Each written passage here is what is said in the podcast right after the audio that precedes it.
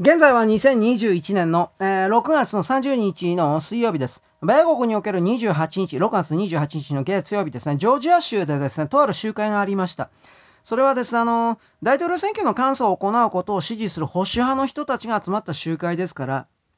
それに沿ったような言葉であることは間違いはないんですが、ジョージア州州議会のブランドン・ビーチさん、上院議員です。この方が何を言ったか。ジョージアにおけるフルトン郡で今紙切れを数え直すということにおける監査。これをやっている。で、これが終わった。えー最終報告は8月の頭ぐらいって言われているけれども、速報が7月中に出る。で、フルトン郡における不正投票というのは圧倒的な数になると思いますと言ってるが、圧倒的な数という結果が出た。それは1万7000から3万4000票の投票数になると、この人は、議員は、ビーチ上院議員は言ったんだが、もうちょっと多いであろうと。で、フルトン郡ですらそれであるということは、つまりその時点でもう民主党は負けてるんですが、バイデン負けてるんですが、一応この共和党の人でしょう。この人は、ジョージア州の選挙人団16票をですね、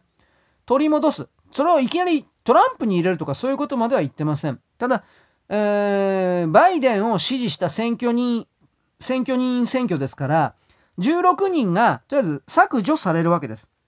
で、ジョージアでその16人が削除される、またはまあ保留だからまあまあ一応削除という言葉を使います。で、そういう形で、ジョージア州がそれをやる。で、あのー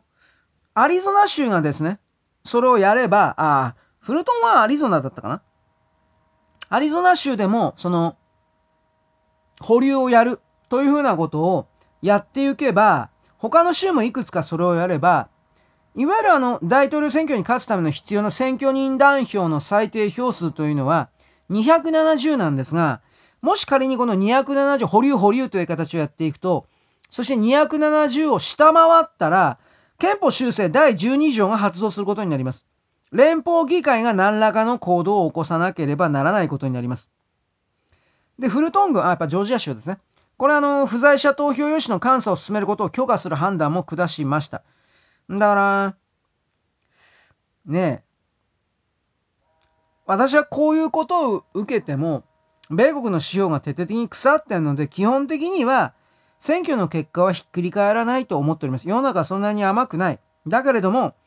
それは2022年の来年、えー来年ですね。来年の中間選挙に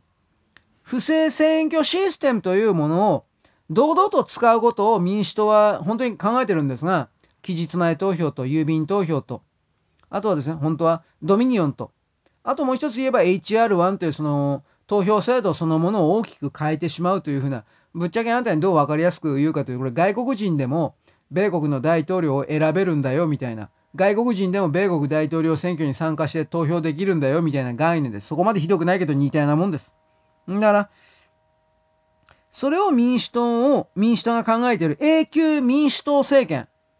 つまりアメリカ合衆国とか言いながら、アメリカ人民民主党共和国。これを本当にオバマ政権の時に考えていたので、だからオバマたちってね、ヒラリー、本当にヒラリー、その後ずっとまあ民主党関係のキャラクターということを考えて動いてたんですが、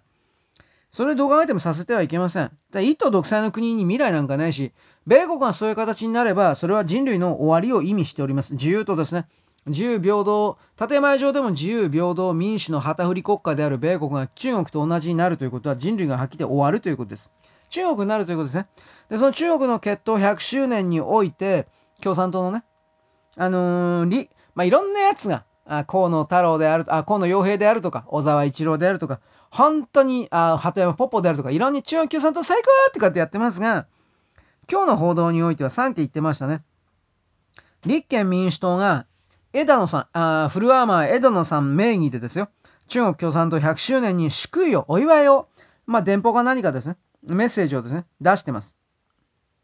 こいつら本当に人類の敵なんだなと。虐殺をする政治政党を支援するということの意味を分かってね、いや分かってないんでしょうね、結局ね。社交辞令にすらなってないなと思うけど。でもまあ社交辞令だということで、えー日本の外務省を含める方々が菅総理であるとかその周辺に中国共産党にお祝いをしましょうよというふうなことの働きかけも絶対やってんので、公明党であるとかね。確か公明党も出してなかったですかね。中国共産党決闘100周年おめでとうございますとかってなんかやってたような気する。